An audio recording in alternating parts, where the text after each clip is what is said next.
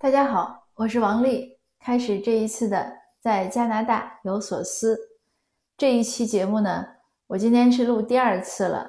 下午录了一次，录完了呢，发给律师和法律专家听。法律专家说呢，有一点点小小的瑕疵，所以呢，我就重录一次。因为这个节目呢，也是比较严肃、比较重要的话题，值得更慎重，不是像我们平时聊天这样。我这几天呢，您可能也发现了，我录喜马拉雅呢没有那么频繁，间隔很长。主要原因是我忘了，我忘了的，我忘了的这个这个这个这个原因呢，是因为我这两天太忙了，就实在是不只是忘了录喜马拉雅，就恨不得连吃饭睡觉也没工夫了。我在做什么呢？我们一些群众和社团吧，一起在做一件事情。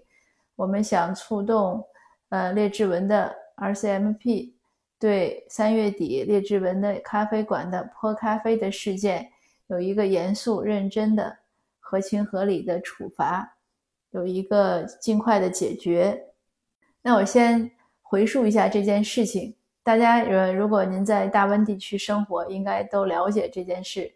呃，三月二十应该是三月二十九号，二十八号呢？嗯，温哥华呀，啊，还有很多城市都做了这个，就是加拿大差不多全国吧，一条线，呃，几个主要的城市都做了反歧视亚裔的这种活动，就是 Stop Asian Hate。但是二十九号呢，就发生了这个案件，所以性质呢，应该说是挺恶劣的。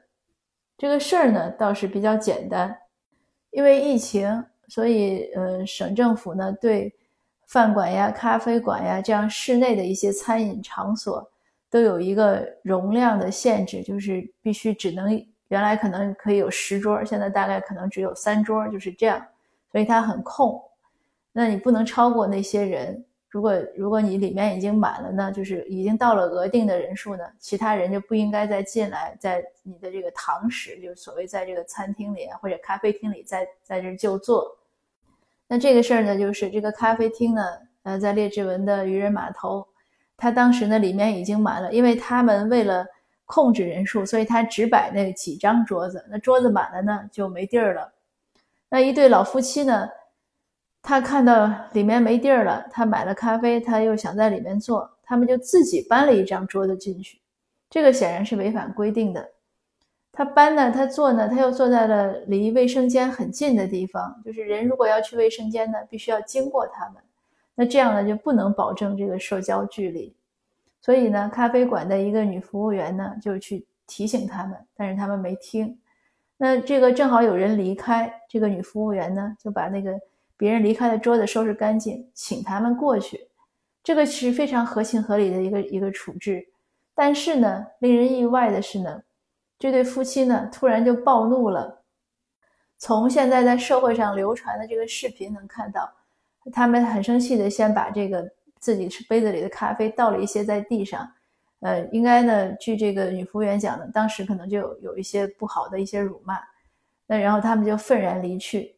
在离开的时候呢，经过这个女生旁边的时候呢，呃，那个女嫌疑人吧，这个女肇事者。就把他咖啡杯子里的残余的咖啡就全泼到这个女侍者的脸上和身上了。那个咖啡是烫的呀，她刚买的咖啡。那当然，这个女侍者很克制，她也没有采取什么过激行动。这但是这对夫妻呢，不仅泼咖啡，然后还骂了，就是 F word 的 Chinese，呃，就骂了很难听的，而且是骂的是 Chinese，他不是说 F you，他是骂的 F Chinese。那这个女生呢，很勇敢，她追出去。他问他们说：“你们要干嘛呀？怎么有些对话？”他也录了视频。在他录视频的时候，那个男性呢还是在骂 F Chinese，呃，甚至好像警察后来把他们捉到之后，他们也是在也是在骂的。总之有很多视频，这个真的是让人非常的震惊。因为列治文市的华裔的居住的比例呢相当高，有人戏称那个地方呢是飞地。就好像说你去了列治文就不像不在加拿大一样，因为很多地方呢都是中文的标识啊，你在哪儿都是可以说中文啊，很方便。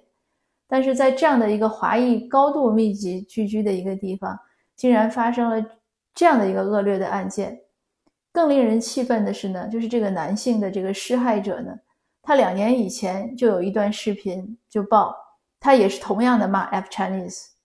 那他当时呢是在他们公寓的停车场，一个明明写着严禁洗车、禁止洗车的地方，他在那儿洗车。那过来呢一个 lady，她恰好呢也是华裔，她过来看他洗车呢，就提醒他说这儿不可以洗车。结果这个人就勃然大怒。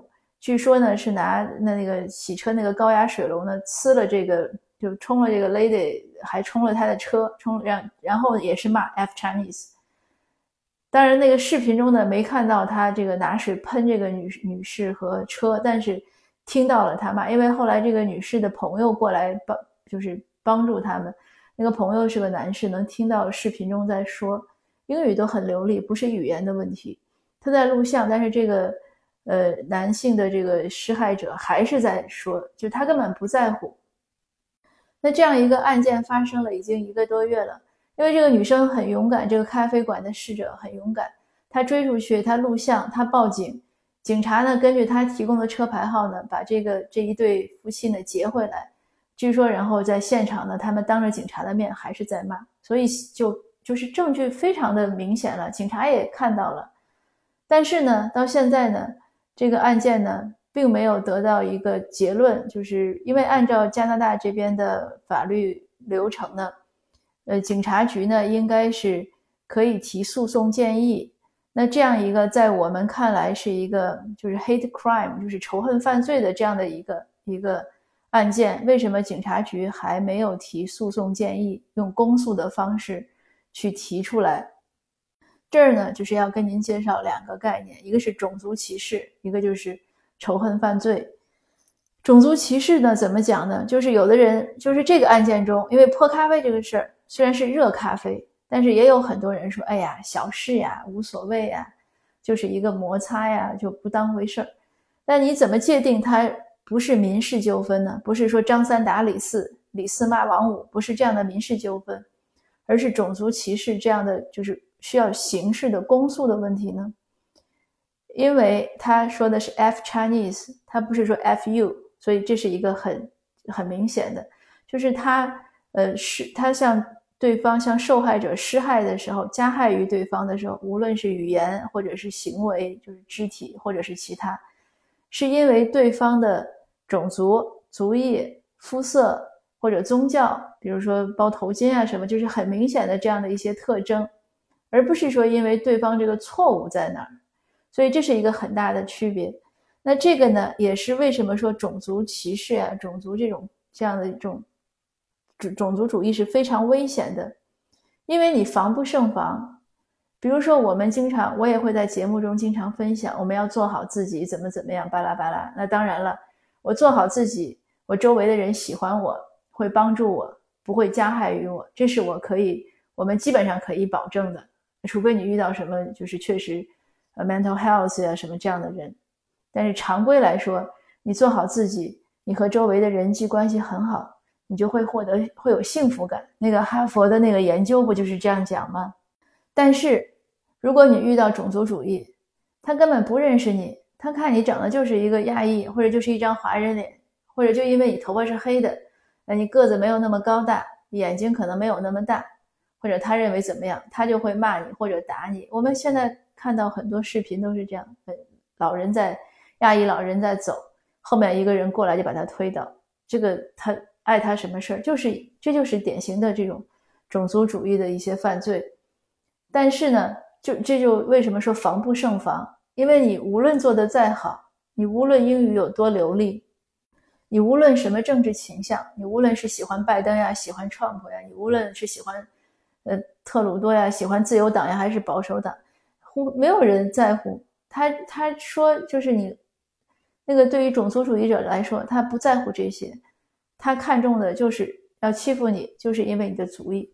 这个就是我们要提醒大家，一定不要本本着什么大事化小，小事化了，了不了。如果都觉得我们忍一下就可以过，那我们真的快完蛋了，那就很危险了。因为你是一种助长，这也就是我我插的这个问题吧，就是我们为什么要反对这些呢？因为它的意义不仅在于保护我们自己。有的人说我根本不会遇到危险，那是你个人。但是呢，如果我们对犯罪我们不发声，我们就是在助长犯罪，那影响的是整个的社会风气，影响的是其他人，这样不好。再退一步说呢，对于这个施害者来说，就说这个这个呃两次，他一九年这个男性，他一九年就骂了 F Chinese，他二一二零二一年还在骂。我想他不是从一九年才学会骂这句话的，他可能更早。那在更早的时候，在他第一次骂的时候，为什么他一直能骂下来？就是因为他第一次骂的时候，没有人告诉他你这样不对。所以我经常想呢，人心其实都是向善的，我们是应该提倡爱呀、包容啊，但是前提是你要让他知道他的行为不对。如果他不知道他的言行不对，你还去爱和包容，那就是纵容。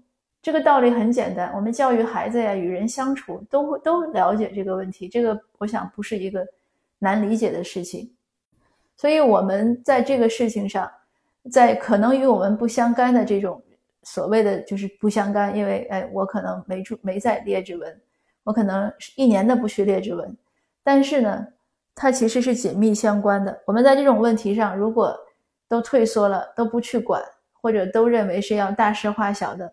那只能是让这种不良风气越来越严重，而且呢，也是对这个施害者呢不负责。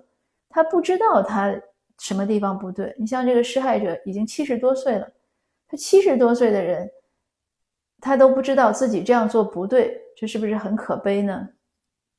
那像孔子说：“七十是随心所欲不逾矩。”那他连什么是矩都不知道，不知道什么是规矩，就是没有教养嘛，不懂得基本的一些。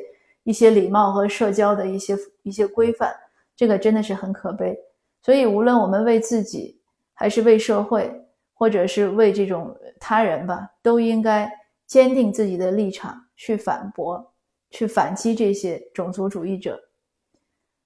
那当然，反击种族主义者不仅是说歧视华裔不可以，那歧视其他族裔也不可以啊。因为只要有歧视的风潮，这个社这个社会就好不了。那我呢，接着分析第二点，就是什么叫仇恨犯罪？这个仇恨呢，不是说一定要大屠杀才叫仇恨。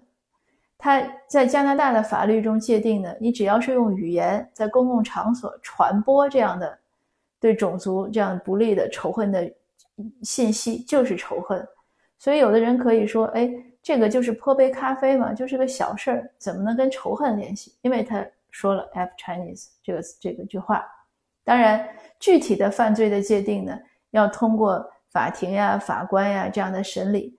但是我们至少要有要有一个警惕性，就是当有这样的对种族仇恨的语言出现的时候，它是非常危险的，值得我们注意的。那这件事呢，因为一个多月以来在社会上广为广为流传，呃，你像英文的电媒体，像 CTV 啊。呃，Global News 啊，还 CBC 啊，我好像都看到过有这个报道，有视频的一些报道。那大家都知道了这个事情的发生，而且呢，这些媒体呢，最近呢，因为是在 Stop Asian Hate，他们也做了很多电视节目，他们已经把这个都定义在这个里面了，就归为了是 Asian Hate 里面了。那如果警局还不能给一个妥善的处理，那会让人觉得什么呢？会让一些。种族主义者看到了哦，你这样的话都没关系，那我可以继续泼了，可以继续打了，可以继续骂了，所以影响是很恶劣的。那还有呢，就是因为它发生在 Richmond 这样的地方，在华人聚这么密集的一个城市里，它发生了这么严重的种族歧视的事件，还有无所谓了，那这更是对这种不良风气的助长。那最后呢，我也是想说，因为今天呢，正好有一位新的读友联系我，他刚加了我的微信，嗯，他是说来了几个月，也读了我的两本书，嗯，他就问了一个问题，他说你你能不能介绍一下怎么尽快的融入主流文化？其实这个主流这个东西呢也不好讲，但是有一点肯定是加拿大的主流，就是我们每个人要对社会负责，要见义勇为，要敢说话。而不能呢，只是自扫门前雪或者特别懦弱。我们平时都看新闻或者身边都知道很多事情，你在社会上如果有不良的行为，那许多路人是会马上冲上来说你的，呃，或者会制止一些现象。他们绝对不会说，哎，就走过去了，漠然置之。他们有的时候这样的见义勇为都是有生命危险的，可是他觉得他一定要做，就是一种正义感。加拿大社会的正义感呢是非常强烈的。那我想呢，我们融入主流文化的第一点呢，其实就是加强自己的正义感，要勇敢，要敢于去面对这些事情，而不是自己去做鸵鸟呀，去做缩头乌龟啊，然后还去讽刺别人，对那些敢于仗义直言的人呢，说人家是玻璃心呀，说太敏感了，什么认知不够了，呃，什么不够有大爱了。那其实我觉得这些呢，都是应该是 应该是一个不合理的评述。然后至于说要用爱呀、包容呀去做处理这些种族歧视的问题呢，我刚才也讲过了。我们说对症下药，那你这个爱和包容呢，不是对种族歧视的一个正确的处理的方法。那这次活动呢，整个呃这个发起啊，这个运运行呀，有很多。呃，积极的义工，很多志愿者，也有很多协会。呃，有些协会呢，平时其实是交流很少的，很少合作的。但是这一次呢，都走到了一起，做到了一起。我觉得是个非常好的事情，一个很好的局面，说明我们华社呢越来越团结，我们可以一起来应对许多挑战和困难。从我自己呢，虽然很忙这几天，可是也很开心，因为和大家合作一起来做事情呢。我也学了很多东西，而且呢，也认识到自己的一些不足，要积极改正。那今天的分享呢，就到这儿。我过两天呢，会和您跟进，就是更新一下我们这个活动的具体的情况和进展。谢谢您，我们下次见。